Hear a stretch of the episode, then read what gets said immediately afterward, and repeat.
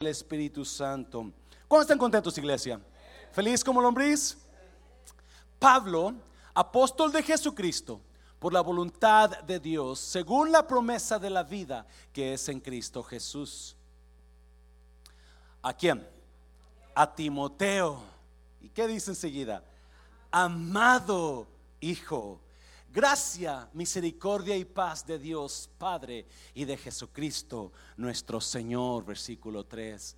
Doy gracias a Dios, al cual sirvo desde mis mayores con limpia conciencia, de que sin cesar me acuerdo de ti. Timoteo, siempre pienso en ti, en mis oraciones. ¿Cuándo, iglesia? Noche y día. Versículo 4.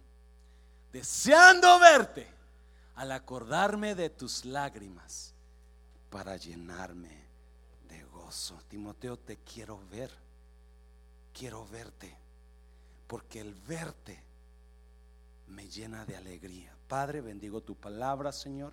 Dios, toca nuestras vidas, háblanos. Espíritu Santo, fluye en estos minutos que nos quedan y haga lo que tenga que hacer en familias, en padres, en parejas, en hijos y padres, padres e hijos, en el nombre de Jesús. ¿Cuánto dicen amén? Puede tomar su lugar.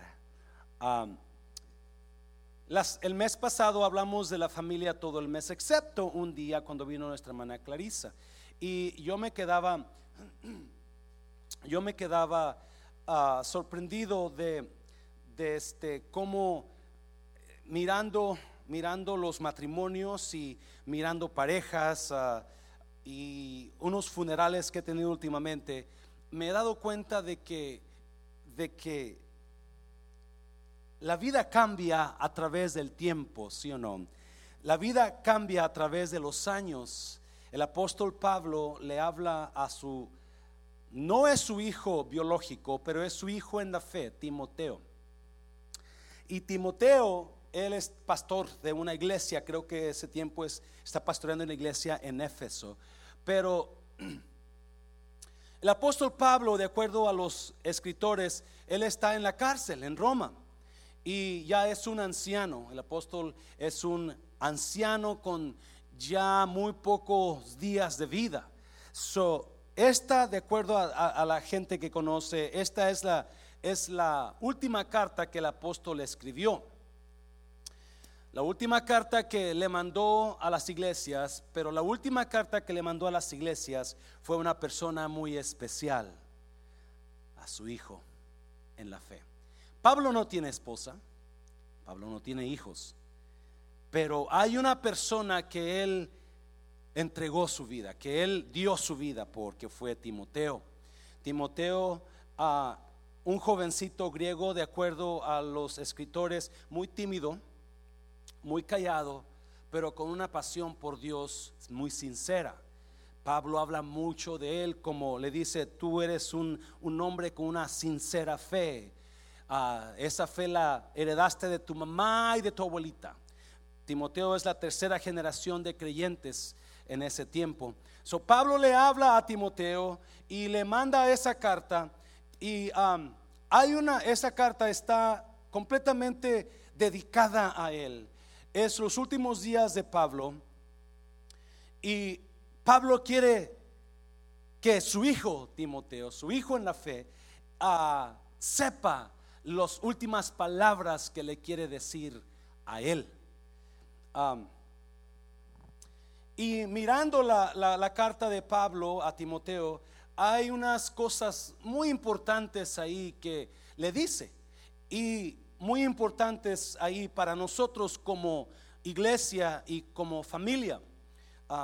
hoy cierro esta, esta serie de la familia hablando sobre el, la carta de Timoteo, sobre el amor de padres e hijos, amor de esposos y esposas, amor de hijos a padres, la relación que hay entre nosotros, ah, porque es lo que Pablo le está hablando.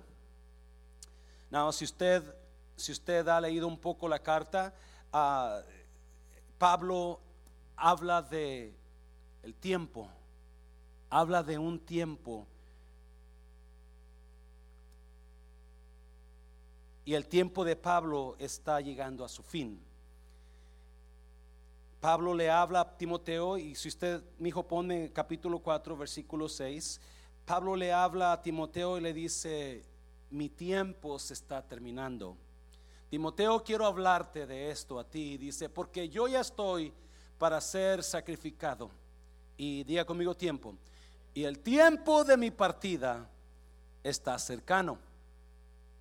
Versículo 7. He peleado la buena batalla. He acabado la carrera. He guardado la fe. Por lo demás, me está guardada la corona de justicia, la cual me dará el Señor juez justo en aquel día. Y no solo a mí, sino también a todos los que aman su venida. Procura venir pronto a verme. Otra vez, procura venir pronto a verme. Si el anhelo de Pablo es ver a su hijo. Porque el ver a su hijo le trae a él alegría. Versículo 4 del capítulo 1 dice, deseando verte, al recordarme de tus lágrimas, para llenarme de alegría. Y en el capítulo 4 le recuerda otra vez, Timoteo, yo no puedo ir a verte, yo estoy preso, pero tú sí puedes venir ven pronto a verme. Versículo 10. Porque Demas me ha desamparado, amando este mundo y se ha ido a Tesalónica. Crescente fue a Galacia y Tito a Dalmacia. Solo Lucas está conmigo. Toma a Marcos y tráele contigo porque me es útil para el ministerio. Pablo le habla esta carta a su hijo en la fe y le, le dice lo que está en su corazón. Acuérdese, ayer hablábamos en la boda, el ser humano no se comunica a través de los labios, el ser humano se comunica a través del corazón. La boca es solamente el instrumento que el corazón usa para decir lo que sentimos. Eso es todo. Porque la verdadera comunicación sale de aquí. Lo que sale de aquí es porque está aquí. So, en el corazón de Pablo hay un amor por su hijo, Timoteo. Y él le dice, mi tiempo está cercano. Mi tiempo, este, quiero, quiero verte, Timoteo, porque ya mi tiempo se está terminando. A esta prédica le he puesto, ven pronto a verme. Y está basada en los matrimonios. Yo no sé cómo está su matrimonio, ah, varón, hermana, hermano. ¿Cómo está su familia? ¿Cómo están ustedes? Porque Pablo se da cuenta de algo increíble a este tiempo ya. Pablo ya es un hombre mayor, ya es un hombre que está por morir y él sabe eso. So, porque está por morir, quiere ver a su hijo, quiere ver lo que más ama, quiere decirle las últimas palabras. Y, yo meditaba en esto y, y no, Pablo habla del tiempo, mi tiempo está cercano.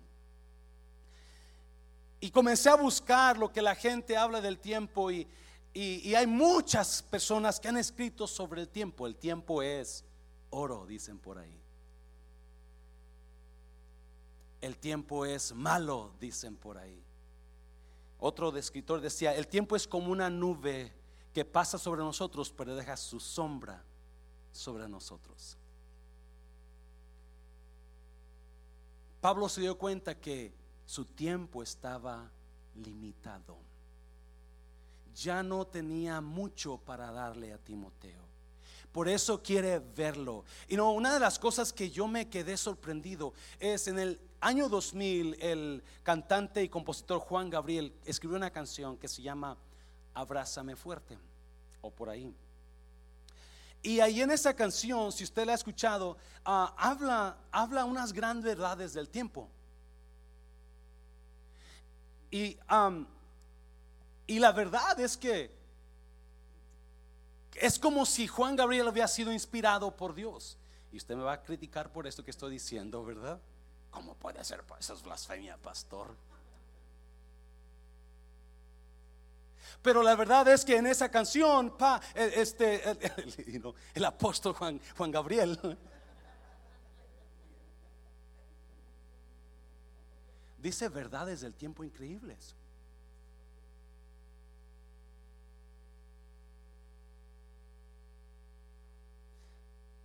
Abrázame muy fuerte, porque el tiempo pasa y nunca perdona.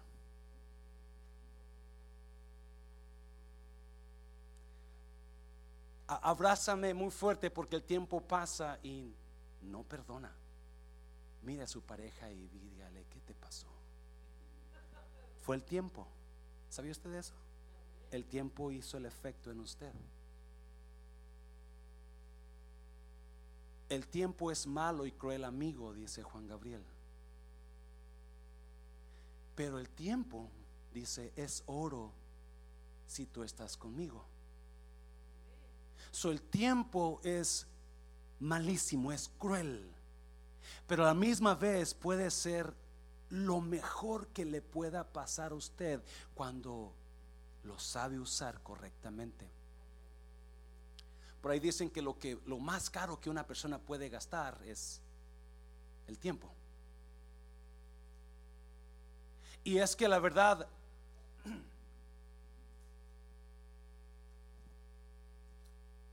A usted le podrán quitar su carro porque no lo pudo pagar, pero va con el hermano Jorge y le consigue uno por ahí bien baratito. Pero el tiempo que usted está viviendo ahora no lo va a poder vivir otra vez en la vida. El tiempo que usted, el momento de hoy es tan especial para usted y para mí. El tiempo de ahora nunca va a volver a regresar lo estamos viviendo y se está yendo. Cada segundo. es el tiempo que nos está dejando. Y en nosotros está dejando una huella. Está dejando las marcas. Está dejando su sombra. Por eso Juan Gabriel decía, el tiempo es cruel y mal amigo pero el tiempo es oro si tú estás conmigo. No importa dónde usted esté, si está con la persona que ama, es el momento más precioso. No importa dónde, en qué situación está usted, pero si está con la persona que o las personas que ama, ese tiempo es lo máximo para usted.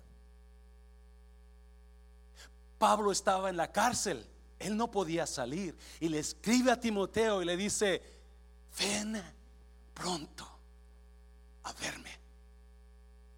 Porque esta cárcel está fría, pero si tú vienes, esta cárcel va a tener calor.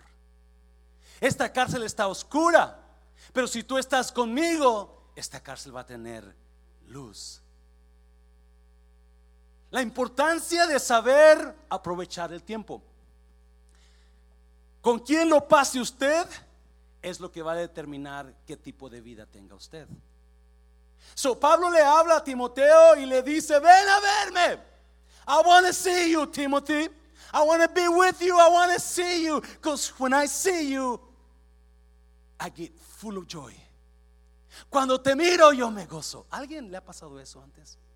Usted ve a la persona o las personas que ama y, oh, yes, le cambian la atmósfera le cambian, le cambian el, el, el, el carácter. You know, they change your mood. You were mad, now you're happy. Yeah. Porque el tiempo combinado con quien está, con quien lo está pasando, tiene, es todo en la vida. Es todo en la vida. So Pablo le habla a Timoteo y le da algunas verdades ahí. Y yo quiero hablarle a usted. Espero que a alguien le ayude a esta prédica. Porque a, a mí me, me, me, me dio mucha, me, hizo ver muchas cosas y voy a mirar dos o tres cositas que nos damos cuenta cuando pasamos ya el tiempo. Como decía el hermano Santana, algunos de nosotros ya tenemos más tiempo que otros, Y so vamos a mirar algunas dos o tres verdades en cuanto a lo que aprendemos cuando el tiempo pasa. Pablo le habla a Timoteo y lo primero que le dice, lo primero que les, le dice en el capítulo 1, versículo 4, le dice, esperando, deseo verte, deseo verte para llenarme de gozo. Deseo verte para tener alegría. Timoteo, ven a verme porque quiero verte. Porque cuando te veo, capítulo 4 dice, ven pronto a verme. Porque yo ya estoy para, mi tiempo está cercano. He acabado, he peleado la buena batalla, he terminado la carrera, he guardado la fe. So, una cosa que aprendo ahí, que el tiempo me enseña a mí, es que la vida es un maratón llena de momentos preciosos. La vida es un maratón. Una cosa que he aprendido y que Pablo aprendió es que la vida es un maratón llena de momentos inolvidables. Otra vez, Pablo dice, he terminado la carrera. He guardado la fe. He terminado la, la carrera. Ahí Pablo mencionando a Timoteo, él está refiriéndose a una pelea que hubo entre Grecia y, y otra, otra nación enemiga, no me acuerdo si eran los, a ver, aquí, aquí la apunté, eran los, los de Persia. Santo, estoy marcando a alguien. Nada, Daniel, que estoy en la prédica. ¿Quieres predicar por mí, por, por favor? ¿Se, ¿Se, marcó por equivocación o qué? Se marcó por equivocación, no te preocupes. Bye. Santo. Pablo le dice a Timoteo, Timoteo, la vida es una carrera, es un maratón. Grecia y, la, y Persia tuvieron una guerra. La guerra fue, pasó en un lugar que se llamaba Maratón, Grecia. Y cuenta la historia que los griegos eran muy, un ejército muy pequeño comparado con los persos. Y cuando, pero de una manera u otra, los griegos ganaron la batalla.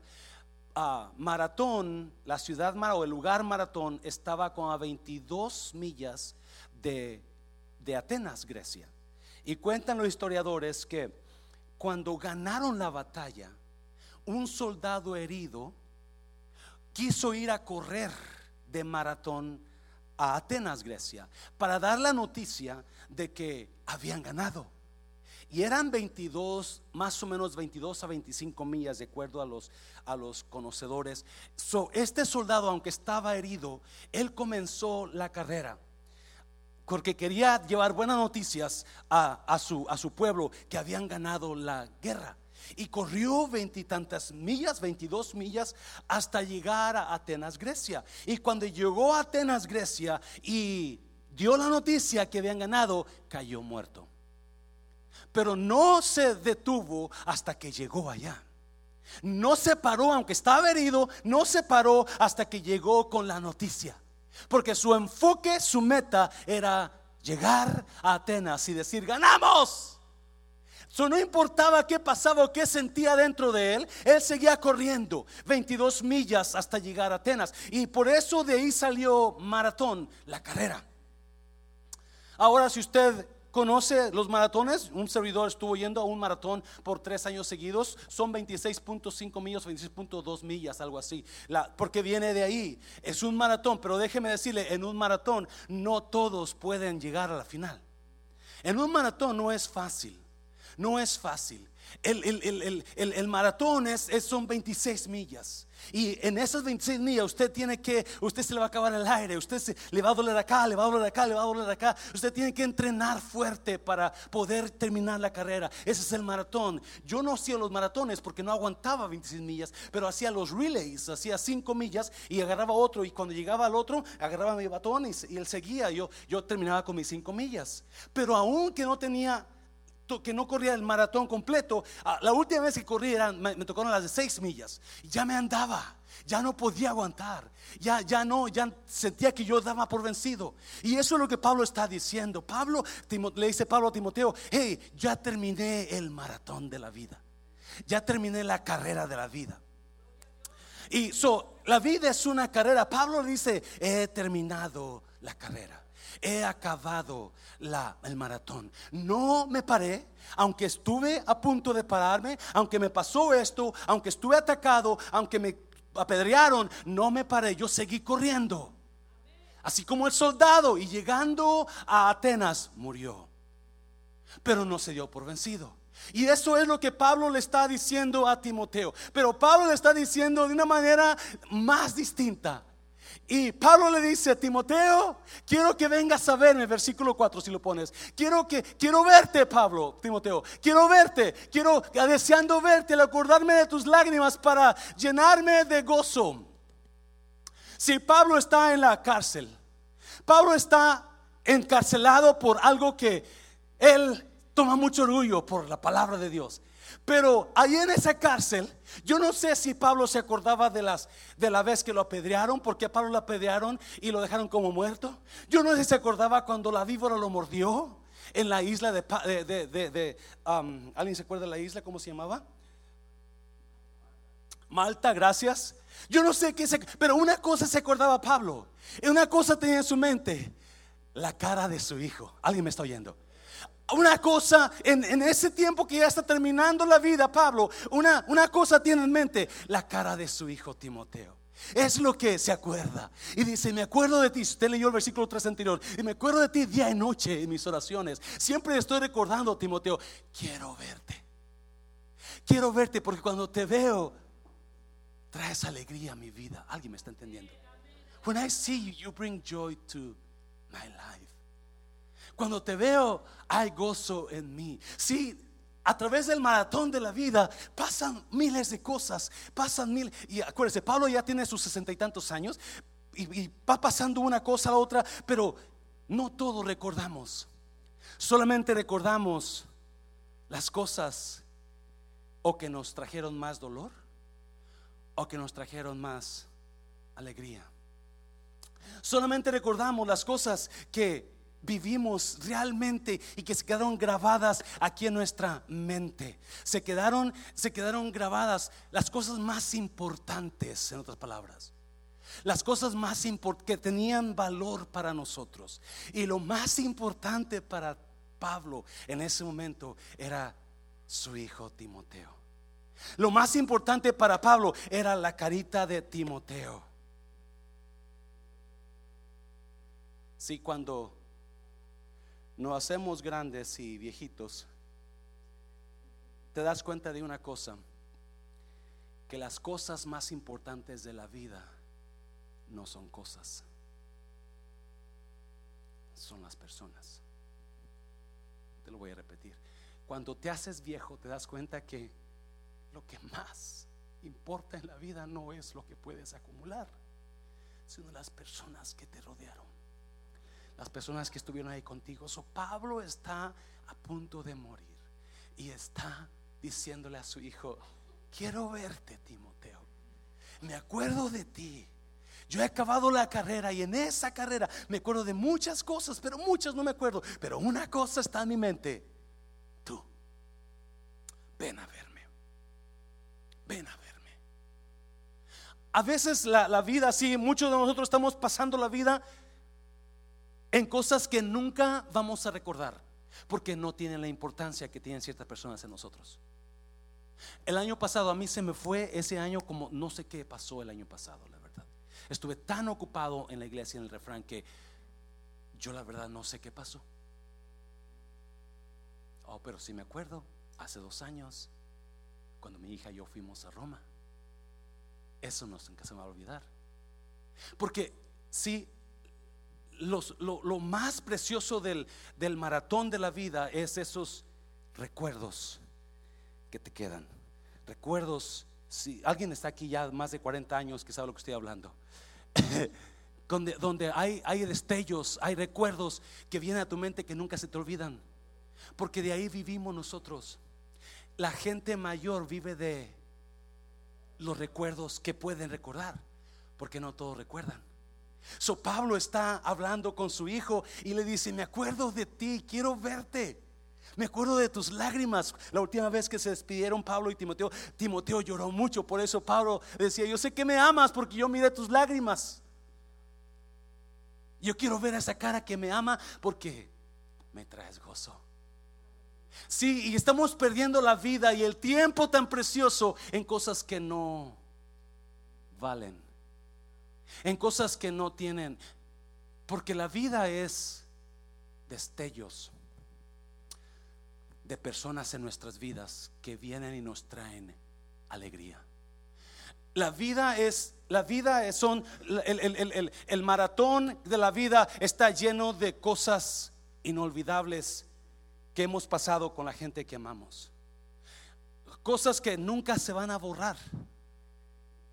Una cosa que me acuerdo de mi hija es cuando yo cumplí, no sé si como unos 30 años, no sé cuántos años tenía yo, unos 35, 40, que vino y me dio un regalo y me abrazó, me abrazó de mi cuello. Y yo la abracé normalmente, pero ella no se soltaba y siempre nomás me decía, I love you, daddy, I love you, daddy. Y, y yo la quise, ok, mija, thank you, thank you. Pero cuando miré que ella no se soltaba, comenzó a llorar y comencé a llorar porque esas cosas nunca se te olvidan. You don't forget. So Pablo está en ese momento. Pablo está en ese momento diciendo a su hijo, quiero verte. Quiero, quiero, Timoteo, quiero verte. Ven a verme. Porque cuando te haces, sí, las cosas que aprendes de grande, por no decir otra palabra, las cosas que aprendes de grande, ¿cómo cambian, sí o no? ¿Cómo cambian a lo que antes tú creías? ¿Cómo cambian a lo que tú antes vivías? Por ejemplo, hace como unos cuatro años le hablé a un, a un dueño de Chick-fil-A, donde Claudia trabajó y no sé cuántos años hace que trabajó Claudia ahí, cinco o seis años. Y una vez, en aquel tiempo, Claudia me dijo, hey Pops, uh, el, Mr. Josh, quiere, el dueño del, del Chick-fil-A, quiere hablar contigo. Dice, sabe que le dije que eres pastor y quiere hablar contigo, pero nunca hablamos. Nunca, nunca hablamos. Y uh, so, yo le hablé una vez para pedirle ayuda para VBS. Y nos, nos dio como dos charolas de, de, Chick-fil-A, de, pollo, ¿verdad? Y, uh, so, nunca hablé con él, nunca lo conocí. Pasaron años y ahora, cinco o seis años después, hace una semana, yo recibo una llamada de mi teléfono y no, no tengo ese número, contesto. Me dice, hola, Pastor Mancera, ¿cómo estás? Soy Josh, el dueño de Chick-fil-A en pleno oh, hola, ¿cómo está? Y comenzamos a platicar y dice, quiero, quiero, quiero juntarme contigo, ¿podrías venir a verme? Le dije, claro. Me fui un martes para allá y ya un señor mayor, ya un señor que está más para allá que para acá. Y platicamos, un señor me cayó muy bien, cristiano, 100% cristiano. Y yo, yo creía, yo dije, pues este, parece que le quiere que le ayude a aconsejar a sus empleados hispanos. O yo bien, ¿en qué te puedo ayudar? ¿Quieres que te aconseje, a, los hispanos o quieres que te aconseje a ti o a quién quieres que te aconseje, verdad? y, me dijo, olvídalo, olvídalo. Primero lo primero. Digo, ¿sabes por qué te llamé? Dije, no, la verdad no sé. Y me dice, ¿sabes que he estado meditando? Yo no sé por qué, dice, yo no sé por qué yo estaba en mi, en mi oficina y comencé comencé a mirar el teléfono porque estaba buscando a algún pastor y, tengo varios pastores. Yo tengo, yo trabajo mucho con, con, Prestonwood Church. Dijo, ¿por qué me llamó a mí? Y luego le llama a dos o tres empleados, vengan, miren. Y a ellos se, oh, sí, yo soy el youth leader de uh, Freedom Church. Él tiene mucha ayuda. Él tiene pastores de Montonal. Pero dice, pero miré tu nombre y me acordé de tu hija y decidí marcarte. Yo no sé por qué te marqué, dice, pero algo Dios quiere hacer con esto. Y me dijo, ¿sabes qué estaba pensando? Dice, pastor, yo estoy pensando que este Chick-fil-A se va a quedar, yo me voy a ir un día. Y este Chick-fil-A se va a quedar, yo no sé quién lo va a dirigir, dice, pero yo me quiero, yo, yo me quiero, yo quiero saber qué, qué hice con mi vida. Y yo quiero, yo no sé por qué estás tú aquí, pero yo quiero decirte, yo quiero dejar una huella en la vida. Dice, por ejemplo, dice, el otro día yo estaba, yo estaba cortando la yarda en mi, en mi, en mi, en mi casa y de repente miré un pozo, un pocito así, que mi hijo hace años hizo. Mi hijo ya está en el colegio. Dice, y, y cuando miro el pozo, yo me paro y me acuerdo que mi hijo cuando tenía tres o cuatro años hizo ese pozo. Y me acuerdo que me dijo, papi, mira, hice este pozo. Pero yo nunca le pregunté, ¿qué quiere hacer con ese pozo? Dice, so, yo me paro a verlo y dice, y ahora me doy cuenta que cuando mi hijo hizo ese pozo, él tenía algo en mente. Él tenía un propósito en ese pozo. Dice, años después que es ahora, yo me pregunto, ¿por qué no le ayudé a mi hijo a cumplir su propósito con ese pozo? ¿Alguien está agarrando? Dijo, y ahora, pastor, yo quiero hacer algo y ayudar a alguien a cumplir su propósito en la vida. Porque todo cambia. Cuando estamos jóvenes queremos todo para nosotros. Pero cuando te das cuenta que ya la vida está, el tiempo se está terminando, te das cuenta que hay otras prioridades. Ahora queremos todo para los demás. Ahora queremos ver cómo tocamos la vida de los demás. Y me dice, ¿qué puedo hacer para cumplir tu propósito?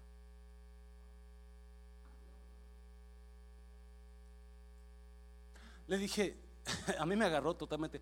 Le dije, Mr. Josh, lo que lo único que yo anhelo es su amistad de usted y que Dios haga lo que tenga que hacer después. Y hablé de la iglesia, hablé de Matehuala, hablé de todo y hizo apuntes y toda la cosa. Yo no sé qué va a pasar ahí, quizás ya nunca volverá a llamar, pero una cosa sí sé. Dios le puso a él el hablar conmigo. Porque está como Pablo. Sí, cuando nos encontramos en aquel en el tiempo de donde ya sabemos que nuestro tiempo está más cerca que antes, ya las prioridades cambian. El apóstol Pablo le dijo a Timoteo, Timoteo, ven a verme. Timoteo, no me importa mucho si no me importa mucho el lugar donde estoy con tal que tú estés conmigo. Yo no puedo ir para allá, pero tú sí puedes venir para allá, para acá. Capítulo 4, mira, se pones ahí capítulo 4, por favor. Vamos a seguir leyendo. Capítulo 4, versículo 6, creo que le sigue hablando. Capítulo 4, please. Chapter 4. No sé si te lo mandé, creo que sí. Porque quiero que lo, que lo agarren lo que está hablando aquí Pablo. Y está hablando de un, de un, de las personas que están a su lado. Las personas que lo dejaron capítulo 4, versículo 6, dice, porque yo ya estoy para ser sacrificado y el tiempo de mi partida está cercano. He peleado la buena batalla, he acabado la carrera, he guardado la fe. Por lo demás me está guardada la corona de justicia, la cual me dará el Señor juez justo en aquel día. Y no solo a mí, sino también a todos los que aman su venida. Procura pronto a verme, porque Demas me ha desamparado versículo 10, porque Demas me ha desamparado, amando este mundo y se ha ido a Tesalónica. Crescente fue a Galacia y Tito a Dalmacia, versículo 11. Solo Lucas está conmigo, toma a Marcos y tráele contigo porque me es útil. Ok, dice Pablo, Timoteo, ven a verme porque Demas se fue, Demas me dejó, él decidió regresarse al mundo ya no está conmigo. Crescente fue a Galacia, Tito a Dalmacia, el que se quedó conmigo es Lucas, Tíquico está en Éfeso. Acuérdate, cuando llegas a tu tiempo, a tiempo de edad, lo que las cosas que más importan te das cuenta que no son cosas So, Pablo comienza a darle un resumen de las personas que han estado con él y que se fueron. Y Pablo le dice, algunas personas se fueron porque me dejaron a la gacha. Otras personas se fueron porque yo los mandé a que se fueran porque Dios tenía un propósito para ellos allá. Tíquico se fue para Éfeso, Demas me desamparó y se fue al mundo. Porque acuérdate, las personas, cuando ya estás en tus tiempos, te das cuenta que las cosas realmente no importan mucho. Ahora lo que importa es las personas que están contigo. Pero hay algo increíble que le dice, cuando vengas, trae a Marcos.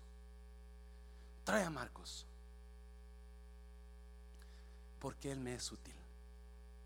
Sí, Pablo está hablando del mismo Marcos que años atrás lo abandonó. Y que por causa de ese mismo Marcos hubo un pleito entre él y Barnabás. Y se separaron. Ahora, años después, cuando Pablo está para morir, ahora te das cuenta que las ofensas del pasado ya no duelen como dolieron antes. ¿Alguien me está oyendo? Las ofensas del pasado ya no tienen el mismo poder sobre ti.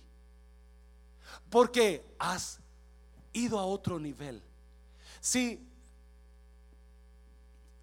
no podemos pasar la vida y quedarnos en el mismo nivel de siempre. Tenemos que madurar a otros niveles donde ahora lo que antes tenía prioridad ya no la tiene para nosotros.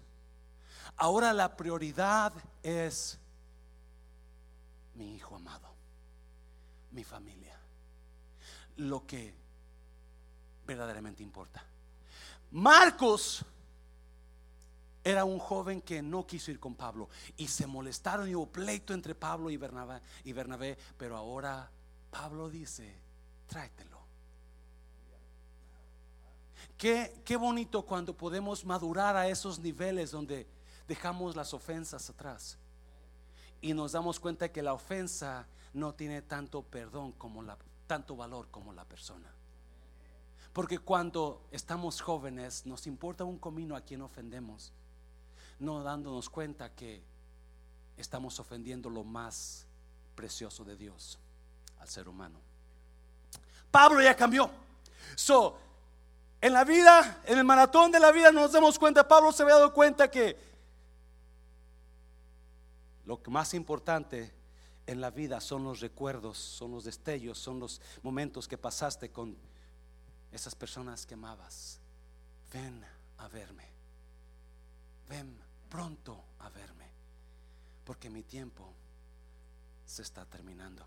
Y no solamente nos damos cuenta que el maratón de la vida lo importante son los destellos, los momentos felices que vives con las personas que amas, pero también te das cuenta que en el maratón de la vida, sí,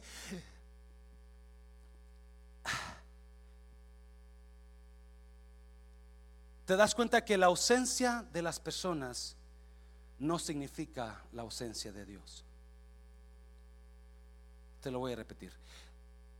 Te das cuenta con el tiempo que la ausencia de las personas no significa la ausencia de Dios en tu vida. Cuando está uno joven en el, en el ministerio, me acuerdo la primera persona que me habló para decirme, pastor, ya no voy a ir a su iglesia. Nosotros teníamos siete personas en la iglesia, estamos comenzando, y una de ellas me llamó un día, es que no tienen música y no tiene la pura guitarra no me, a mí no me llena. Necesito una iglesia más grande donde tengan todo. Y para mí eso fue, wow, horrible. Me acuerdo con la primera persona que era líder aquí, se fue. Yo sentí que ahora qué voy a hacer. Porque para mí el abandono de las personas significaba la ausencia de Dios. Oh my God, alguien me está oyendo. Pero te das cuenta que realmente no es así. La ausencia de las personas no significa la ausencia de Dios. Mira lo que le dice Pablo a Timoteo, versículo 13 creo, 14,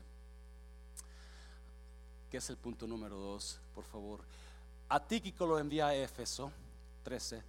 Trae cuando vengas el capote que dejé en Troas, en casa de Carpo, y los libros, mayormente los pergaminos. 14. Síguele, por favor. Alejandro el Caldelero me ha causado muchos males. El Señor le pague conforme a sus hechos. So, si usted se da cuenta, Pablo, Pablo comienza en capítulo 1 hablándole a Timoteo cómo quiere verlo. Y luego capítulo 4 termina Pablo hablando de las personas que lo rodearon. Hablando de quién lo dejó, a quién mandó al ministerio, quién está haciendo quién. Y ahora habla de las personas que lo dañaron. Y ahí en la carta Pablo le dice, Alejandro, el calderero me ha causado muchos males. El Señor le pague. Sí. Mira, versículo 15. Versículo 15 le dice, mira lo que le dice Timoteo. Guárdate tú también de él, pues en gran manera se ha opuesto a nuestras palabras. Ahora Pablo está poniendo a su hijo en la fe al tanto de ciertas personas. Ten cuidado, Timoteo. Ten cuidado de fulano. Ten cuidado de Mengano. Porque esa persona va a causar mal. A mí me la causó. Pero dice, el Señor le pague conforme a sus hechos. El Señor le pague. Si usted y yo no tenemos que agarrarnos al tú por tú con las personas. Usted y yo no tenemos que hablar y desear mal de las personas. No, no, Dios va a pagar de acuerdo a sus hechos. Dios va a pagar de acuerdo a sus hechos. Usted no tiene que hacer mal a los demás porque Dios va a pagar de acuerdo a sus hechos. Y mucha gente piensa que eso no es verdad hasta que se sorprendan cuando venga lo que han estado sembrando en, las demás personas. no, no tiene por qué eso. Pablo le dice, Alejandro, ese caldelero me ha hecho mucho mal. Me ha causado mucho daño. Timoteo, cuídate de él también. Mira, versículo 15, 16. En mi primera defensa, ninguno estuvo a mi lado, sino que todos me desampararon no les ha tomado en cuenta. So Pablo está recorriendo, acuérdate, cuando llegamos a los años finales de nuestra vida, vivimos de los recuerdos del maratón de la vida. Vivimos de los destellos, de los momentos felices y los momentos tristes. Esos son los que se quedaron aquí. So Pablo está hablándole y le dice, hey, cuando me llevaron a la cárcel, muy pocos estuvieron con, es más, todos me abandonaron, todos me dejaron. Pero mira, versículo 17, pero el Señor estuvo a mi lado. Pero el Señor, sí, la ausencia de personas no necesariamente significa la ausencia de Dios. La ausencia de personas, no malentienda por favor, amamos y queremos que la gente se quede con nosotros, pero no puedes controlar a la gente. Y la gente cuando decide irse se van a ir, cuando quieren abandonarte te van a, te van a abandonar. Por una u otra cosa se van a ir. ¿Y qué, qué puedes hacer? Puedes tratar de alcanzarlos, llamarles, buscarlos, textearles, pero si no te contestan, ¿qué vas a hacer más? ¿Verdad? Se fueron, se fueron, pero te tengo nuevas. Muchas veces cuando más te deja la gente, más se siente la presencia de Dios en tu vida.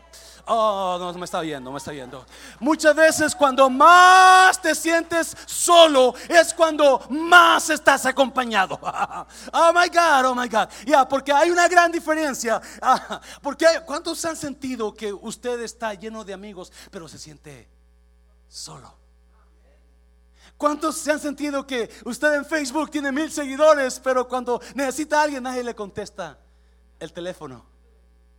Ya, porque no necesariamente el hecho de tener personas a nuestro lado significa que estamos acompañados. Y muchas veces, y muchas veces estamos acompañados pero realmente estamos en el más grande peligro. Mm. Porque muchos de ellos no están con usted por usted. Están con usted por lo que pueden sacar de usted. Y Pablo dice a Timoteo, "Hey, todos me dejaron, todos me abandonaron, pero el Señor estuvo conmigo. Oh my God. Oh, todos me dejaron, pero el Señor estuvo conmigo. Déjame decirte, iglesia. Oh my God. Cuando Dios está contigo, no importa quién o quién no está contigo, pero mientras Dios está contigo, todo va a salir mejor. ¿Me está oyendo? Cuando Dios está contigo, no te preocupes quién te dejó. Cuando Dios está contigo, no te preocupes cómo están las finanzas. Cuando Dios está contigo, no te preocupes qué enfermedad tienes, porque cuando Dios está contigo, Él va a hacer lo que tiene que hacer. Oh, oh my God. Sí, escucha bien, por favor, iglesia. Y cuando Dios está contigo, Él te lo va a comprobar una y otra vez. Quizás en sueños, quizás en, en pruebas, quizás en alguien, pero porque usualmente los cristianos tenemos, oh, Dios está conmigo, pero no lo creemos, porque estamos quejándonos todo el tiempo. Me está oyendo, pero no, cuando Dios está con usted, Dios se lo va a recalcar y se lo va a comprobar. Y Pablo está hablando de esa de esa relación de Dios y él, donde él no le cabe la menor duda, Dios está conmigo. Me está oyendo, iglesia. Uh, yeah, yeah, me pueden abandonar, pero Dios está conmigo. Y si Dios está conmigo, va a traer mucho más gente. ¿Me está? Ajá. Oh, me pueden despreciar, pero Dios está conmigo. Y si Dios está conmigo, va a traer gente más sincera conmigo. ¿Me está oyendo, iglesia? Porque eso es lo que hace Dios. Ah, Pablo sabía que Dios estaba con él, porque sabía que Dios estaba con él. Una víbora venenosa lo mordió en Malta y toda la gente esperaba que cayera muerto, pero nunca cayó muerto, porque Dios estaba con él. ¿Me está oyendo? Oh my God. Una vez lo apedrearon, 40 pedradas le dieron, lo apedrearon, lo sacaron de la ciudad, lo dejaron muerto, pensando ya se petateó, ahí déjalo. Y en cuanto se van todos, se levanta Pablo, se sacudo y va caminando. Cuando todo el mundo esperaba que estaba muerto. ¿Por qué? Porque Dios estaba con él. Uh, me está viendo, iglesia. Si hay personas que están, se sienten solas porque fulano, fulana la dejó. Déjame decirte, te puede dejar fulano, te puede dejar mengano, pero mientras no te deje Dios. Uh. Y Pablo está sacando toda esa experiencia y dándosela a su hijo. Se lo voy a repetir. Pablo está sacando toda esa experiencia y sabiduría y dándosela a su hijo. Porque escuche bien, es muy importante a quien usted le da permiso de hablarle a su vida usted. Se lo voy a repetir. Es muy importante a quien usted autoriza que le hablen a su vida. El hablar de aquí a su vida no es cualquier cosa. Porque de lo que salga de aquí lo va a lo va a inspirar a usted o a hacer lo bueno o a hacer lo malo. Y hay mucha gente que están autorizando y dejando que personas que no deben hablen a sus vidas. Personas que no tienen a Dios, personas que no tienen el Espíritu de Dios, personas que no tienen la sabiduría de Dios, hablen a sus vidas. Tenga cuidado a quien usted deja que hable a su vida. Y ahí está Pablo ahora diciéndole a Timoteo, Timoteo, hey, te digo esto porque como me ves, te verás. Un pestañeo, Timoteo, y te vas a ver como yo me veo ahora. Los jóvenes no saben lo que tienen. ¿Cuántos miran a los jóvenes y suspiran? Ah, porque no sabíamos lo que teníamos. La increíble virtud del tiempo con usted. La increíble virtud, you know, young people, you don't know what you have in your youth. You don't know what you have in your youth. Because you're living your, your, your youth like, you know, you're never going to get old. I've got news for you.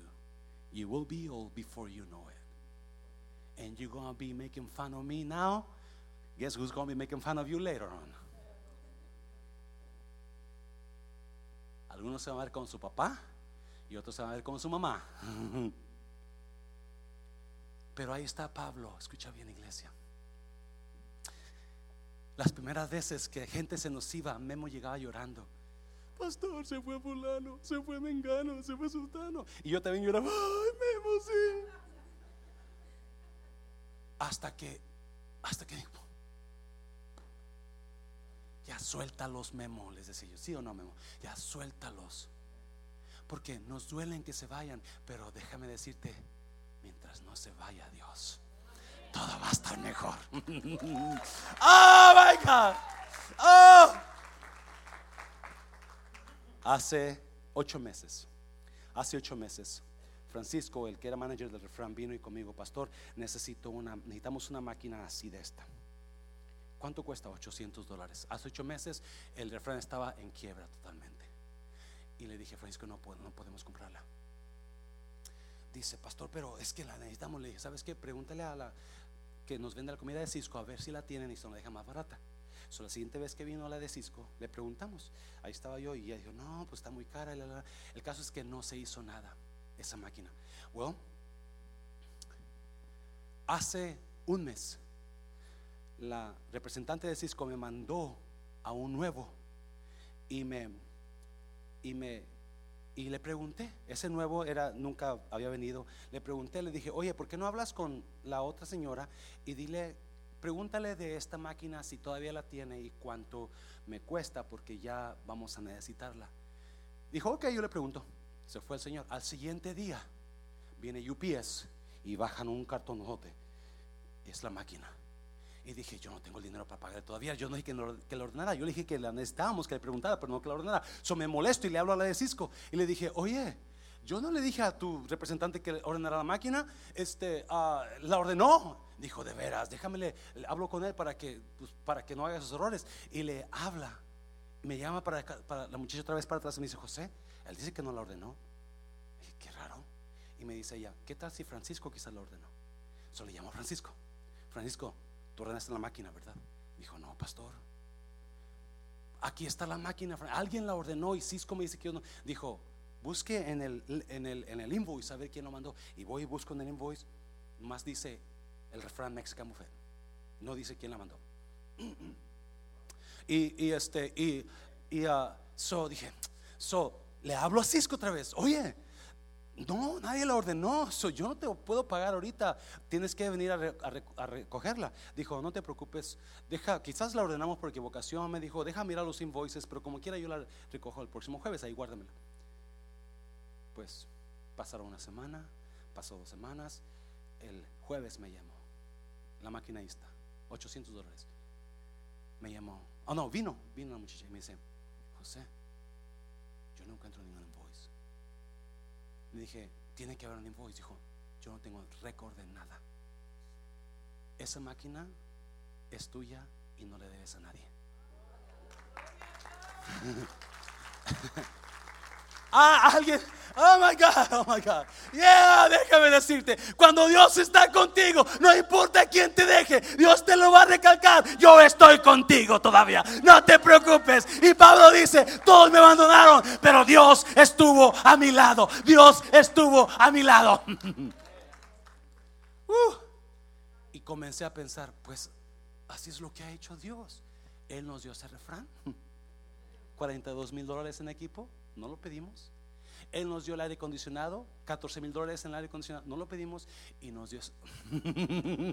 oh my God, yo no sé qué está pasando, yo no sé de dónde están saliendo las cosas, yo no sé de dónde está saliendo esa gente que, aunque muchos no vienen a la iglesia, pero Dios está usándolos para bendecir a esta iglesia, porque Dios está contigo. Pablo le dice, todos me dejaron, pero Dios está Oh my God. Dáselo fuerte Señor, dáselo fuerte Señor. Y Pablo, ya para terminar, ya para terminar. Sí, antes de terminar, Pablo le dice a Timoteo, le dice a Timoteo, cuando vengas, ven pronto a verme. No te quedes en la palabra pronto. Procura Y cuando vengas, trae tres cosas. No le dijo, tráeme el Lamborghini. tráeme el traje que compré en Macy's la última vez. Digo, tráeme la capa. Tengo frío, Timoteo. Tráeme la capa, por favor. Tráeme los libros que leo, esos libros, tráemelos.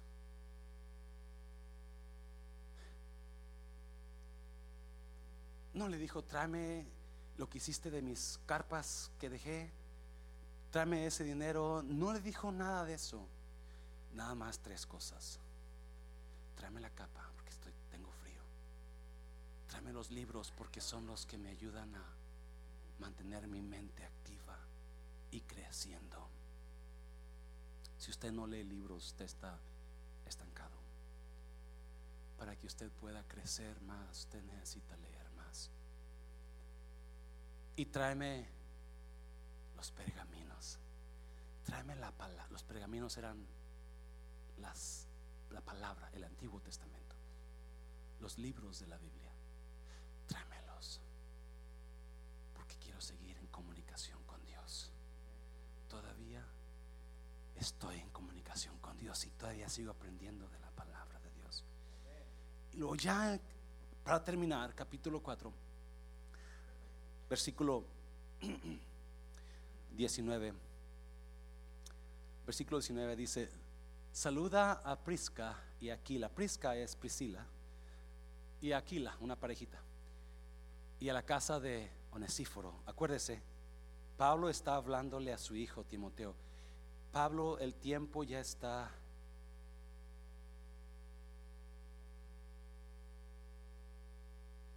terminando. Y Pablo comienza a hablar de las personas que ha estado involucrado. Temas me dejó. Alejandro me ha causado mucho daño.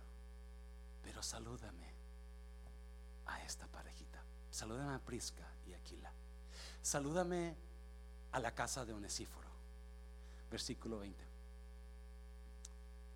Erasto se quedó en Corintio y a Trófimo dejé en Mileto enfermo procura venir antes del invierno.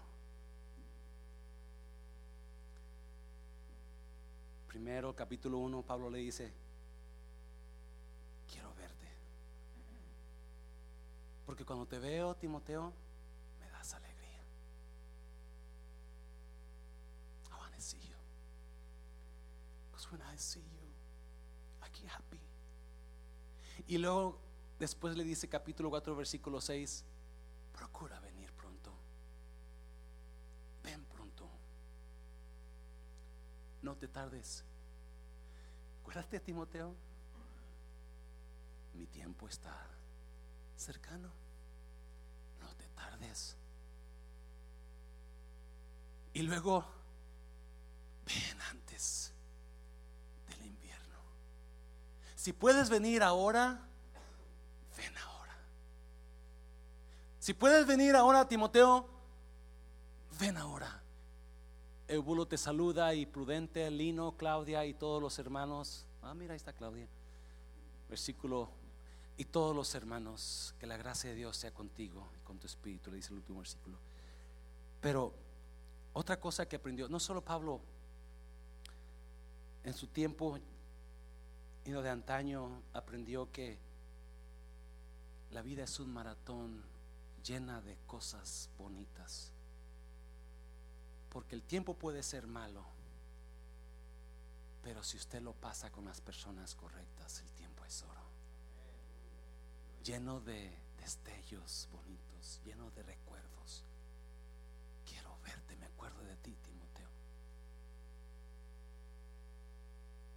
Pablo aprendió que, y eso se aprende de las duras, que la ausencia de personas no significa la ausencia de Dios.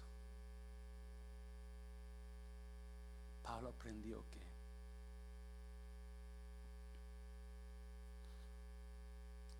el tiempo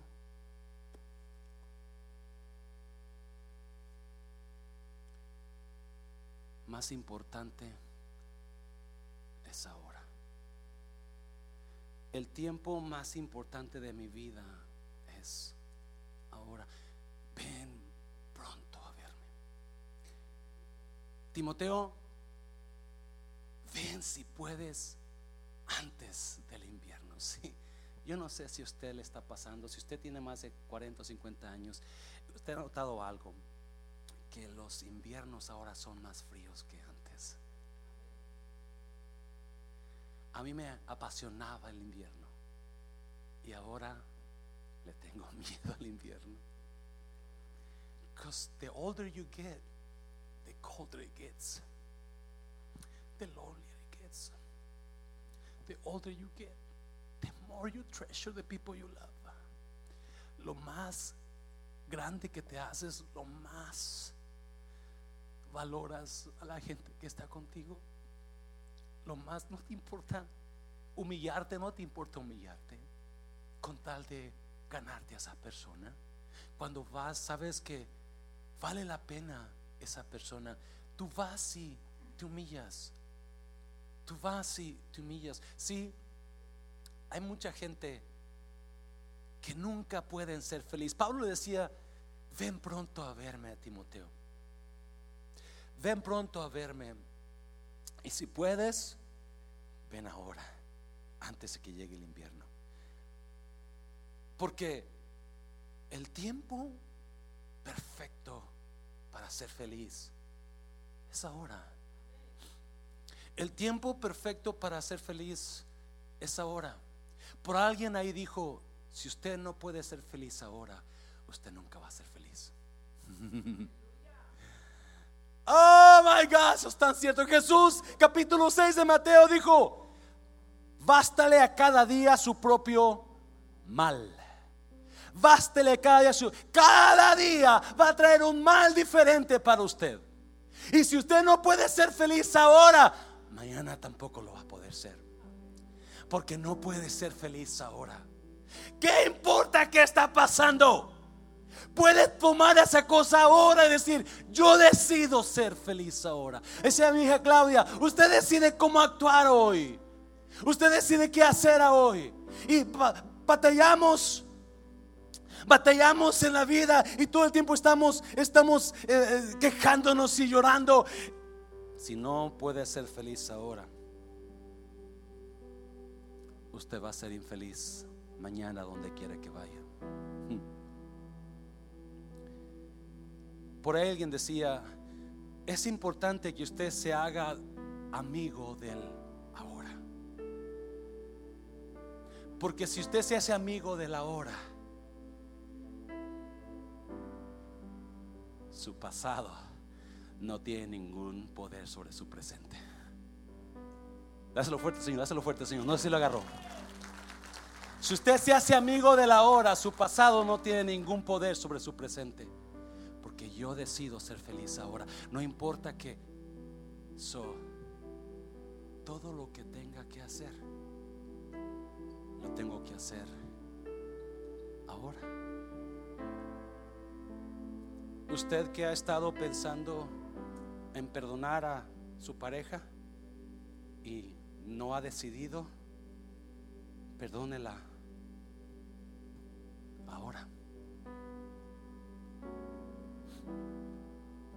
Usted que ha querido decirle a esa persona que usted ama, que la ama, dígaselo ahora.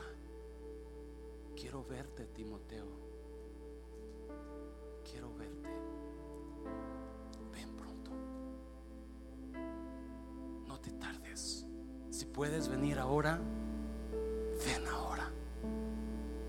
Si usted necesita decirle a alguien una palabra de cariño, dígaselo ahora. No deje que pase el invierno.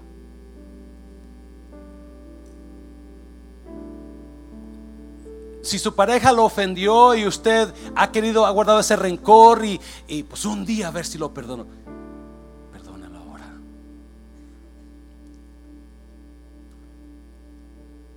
Joven, jovencita, tu papá y tu mamá, un día lo único que vas a quedar de ellos es recuerdos y los vas a llevar al panteón chillando porque ya no están contigo, queriendo que estuvieran ahora para volverlos a amar, amalos ahora. Respétalos ahora. Honralos ahora.